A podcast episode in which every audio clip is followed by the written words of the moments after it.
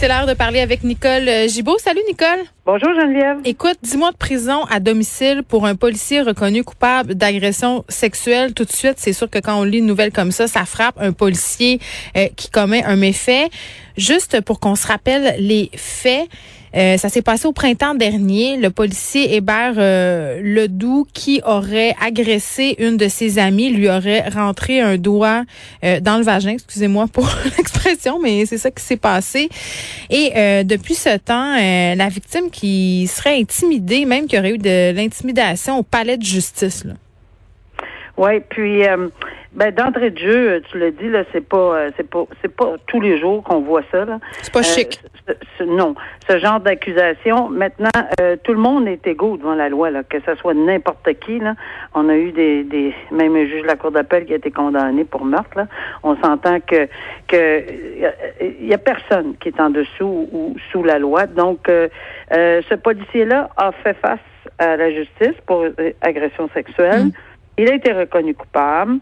Euh, et évidemment, il a le droit.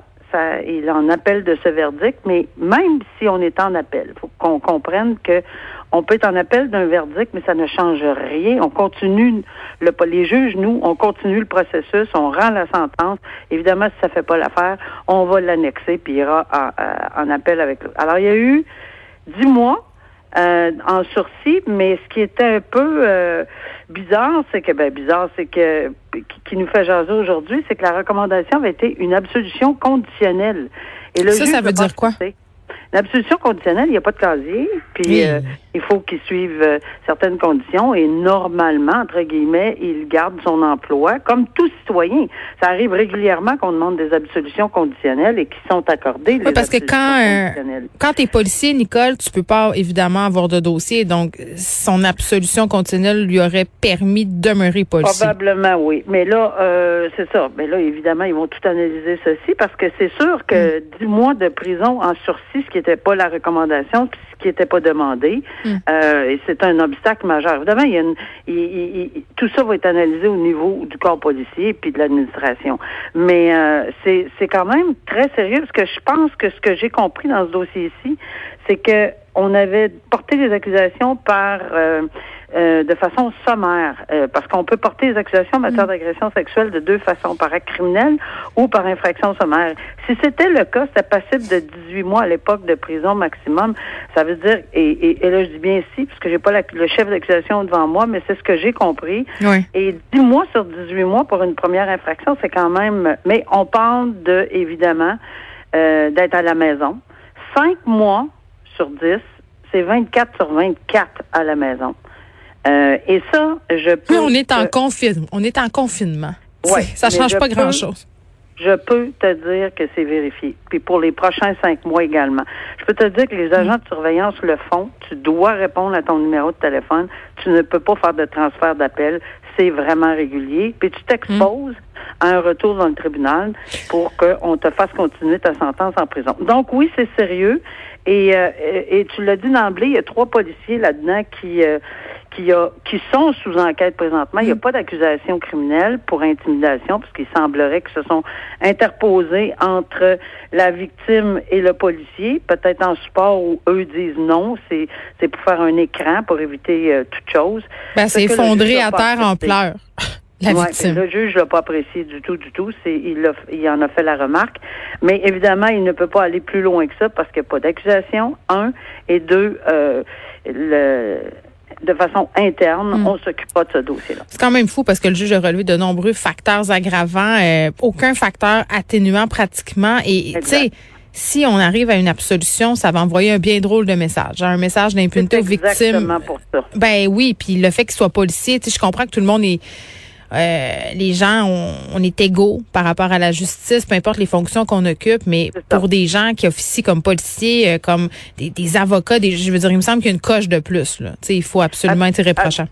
Absolument, puis c'est là-dessus, tu as très, très raison de le dire, parce que c'est le facteur de dissuasion, ça le facteur de dénonciation, la réprobation, ça rajoute une coche. Oui, c'est un facteur qu'on a certainement pris en considération. Bon, euh, le tousseur de Québec, Nicole, sentir euh, sans accusation. Et là, petit rappel des faits. Au mois d'avril passé, je ne sais pas si vous vous souvenez, un vidéo qui avait brisé l'Internet. OK, qui était devenu carrément viral.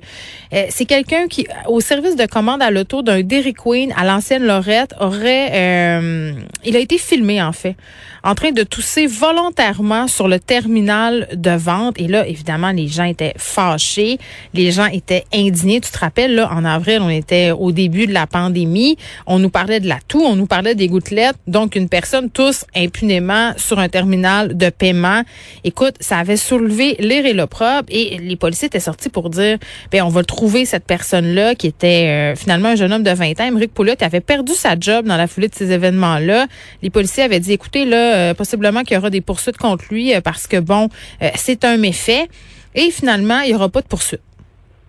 Non, puis je peux, au niveau peut-être juridique, dans le fin détail, etc., peut-être ça rencontrait pas tous les critères de. Il y avait deux options. Mm. Alors, tu l'as bien décrit, c'est exactement nuisance, parce qu'évidemment, en toussant sur ceci, il pouvait mettre en danger la vie et la le, des gens, là, des, des, gens au, dans le commerce comme tel, qui recevaient l'appareil et qui le prenaient dans leurs mains. Et euh, il y avait aussi euh, même chose pour euh, une question de méfait parce que si on tous on crache, on est dans encore une fois dans un dans, dans un système de loi de santé publique. C'est volontaire là. C'est pas un accident, il n'y a pas de chumé. en urgence, il n'y a pas de chumé, etc. Puis c'est drôle, son vidéo, ça rit dans le taux. Quelle bonne blague. tellement aberrant, là, tellement aberrant de voir ceci, tu sais, que je n'ai qu'un mot et cervelé. Hmm. Et dans ce temps-là, euh, bon, c'est pas la raison pour laquelle on n'a pas déposé. Moi, ce qui me, tu sais, un peu Geneviève, c'est que, et je le disais, euh, oui, c'est vrai que le DPCP n'a pas à expliquer. Ça, c'est un dossier, c'est pas un dossier de ticket. C'est un dossier où on a demandé au DPCP, on n'était pas rendu aux ticket. Tu sais, on a eu toute une, une, une saga à savoir si le, les policiers pourraient remettre le billet d'infraction tout de suite ou il fallait qu'ils déposent pour un constat d'infraction euh, plus tard, puis que ça serait analysé. Bon, ben, on est dans ce dossier-là, c'est le DPCP qui, qui l'a analysé et pour des motifs qui leur appartiennent et, et, et probablement qu'ils connaissent très bien, puis je pense que je peux comprendre entre les lignes, mais c'est pas moi ici qui dois comprendre entre les lignes dans un cas où on est en pandémie, où tout le monde euh, se, force de faire les choses, puis que c'est pas agréable pour personne. Puis au début, c'était très, très difficile au mois d'avril également. Tout le monde était. En plus, on va ajouter la peur. Euh, il y a des gens qui étaient terriblement inquiets ces gens-là. Il a été testé négatif, Dieu merci, ce jeune-là. Mais, mais l'idée là-dedans, c'était de passer un message aussi. Mais là, le message ne passe pas bien, bien, ce qu'on comprend. Mais que le DPCP dépose pas, parce que, tu sais, on dépose pas juste pour déposer le DPCP. Mais le mais il y a un pouvoir discrétionnaire, Nicole. Oui, mais pourquoi pas l'expliquer dans le minimum? Moi, c'est là que je vais en venir. à mon avis, le DPCP, c'est un petit communiqué, pas obligé d'aller dans le fin détail. On le mm. sait qu'ils sont pas obligés de justifier et de leur, leur non-dépôt. Ça, on sait ça. Mm. Mais dans un cas spécifique, on est en pandémie, on est hors de l'ordinaire, là, avec un, un individu qui commet des gestes hors de l'ordinaire, parce que en toute connaissance de cause, une autre fois, quelqu'un tousse, puis tout ça, ben, il trouve ça bien drôle. Mais là, c'était bien spécifique. On sait pourquoi ils hmm. se sont filmés, là. Alors, ça aurait été vraiment le fun que le... Pas le fun, mais ça aurait été... Moi, je pense... On veut savoir. On aurait voulu savoir. Le DPCP l'explique. Ben oui, puis le service de police de la Ville de Québec a dit que juridiquement, on n'avait pas les éléments essentiels pour établir euh, qu'il y avait une infraction criminelle en vertu du décret de la loi de la santé publique. Donc, c'est pour ça qu'ils n'ont pas pu y aller. un instant, un instant, un instant parenthèse. Ça, c'est la loi sur la santé publique. Les gens font souvent cette erreur-là. Ça, ça n'a rien à faire avec la loi sur la santé et sécurité publique. Le code criminel, c'est fédéral. La loi sur la santé publique, c'est une autre chose. Il y avait peut-être deux pistes de solutions, mais là, on ne sait même pas où ils sont allés, ni sur la... Ben, en tout cas, moi, j'ai pas compris. Tu sais, méfaits puis de nuisances et, où la loi sur la santé publique, où ça a accroché, là, où est-ce que c'est que ça ça fonctionne pas et pourquoi? On est dans deux juridictions différentes. Hmm. J'aurais bien, bien aimé avoir un petit peu plus de détails. On aurait eu droit à des détails, moi, je pense, par souci de transparence. OK. Euh, une histoire euh, quand même assez abracadabande qui va coûter très très cher euh, à une mère de famille monoparentale. On parle souvent de l'importance de prendre des assurances voyage avant de s'en aller et ce peu importe où on s'en va, peut-être encore plus pertinent en ce moment malgré que bon nombre de compagnies qui refusent d'assurer contre la COVID-19, mais ça c'est un autre sujet. Là, on a un bon exemple de comment ça peut dégénérer quand on se rend à l'étranger, euh, qu'il nous arrive un accident et qu'on n'est pas couvert parce que euh, dans le cas de cette mère monoparentale-là, Nicole, elle devra payer une facture d'hospitalisation qui s'élève à 70 000 dollars parce que sa mère, qui était venue la visiter de la Chine, est morte frappée par une voiture sans être assurée. Ouais. Et c'est vrai que ça soulève tout le contexte de l'assurance, etc. Euh, des, voyageurs. Évidemment, on peut pas contrôler comment ça fonctionne pour sa mère qui est venue au, pays. Euh, et mais c'est terriblement tragique parce qu'on s'entend que mm. bon, il y a des règles, des règles à la société de l'assurance automobile. Ils ont déterminé, c'est ce que je comprends, que cette personne-là, la mère, elle, était responsable à 50% de cet accident-là, d'après son, d'après ce que la SAC dit. Parce qu'elle a traversé à un endroit. à un endroit pas permis, puis tout ça. Mais quand on va un peu plus loin dans, dans en regardant ce dossier-là, on dit ben c'est parce que c'est un endroit extrêmement critique apparemment, euh, qui aurait dû, euh, il, aurait, il devrait avoir plus de sécurité. Bon, en plus, elle vient de, de, de la Chine, probablement qu'elle était pas du tout à l'aise à circuler.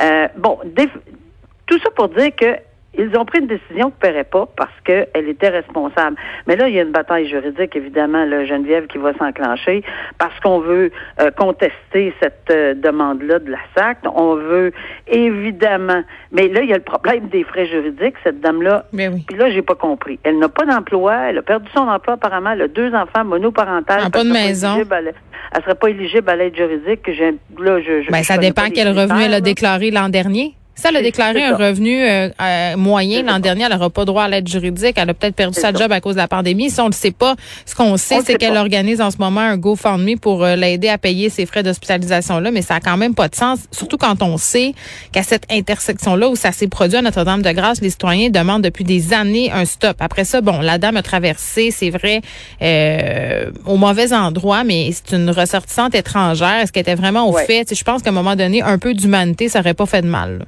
Oui, mais là, je pense qu'on va peut-être être en mesure de, bon, on va faire une contestation. Mhm. Peut-être là, on le prendra en considération. Peut-être que ça, c'est beaucoup plus administratif que d'autres choses. Non, point final. Mhm. Pas de pas, pas d'explication. Plus qu'il faut 50% des, en remplissant certains documents, 50% responsable, on paye pas, vous payez. Mhm. Puis peut-être qu'on va y mettre le brin d'humanité, comme tu appelles, pour la décision. des fois, ça serait le fun.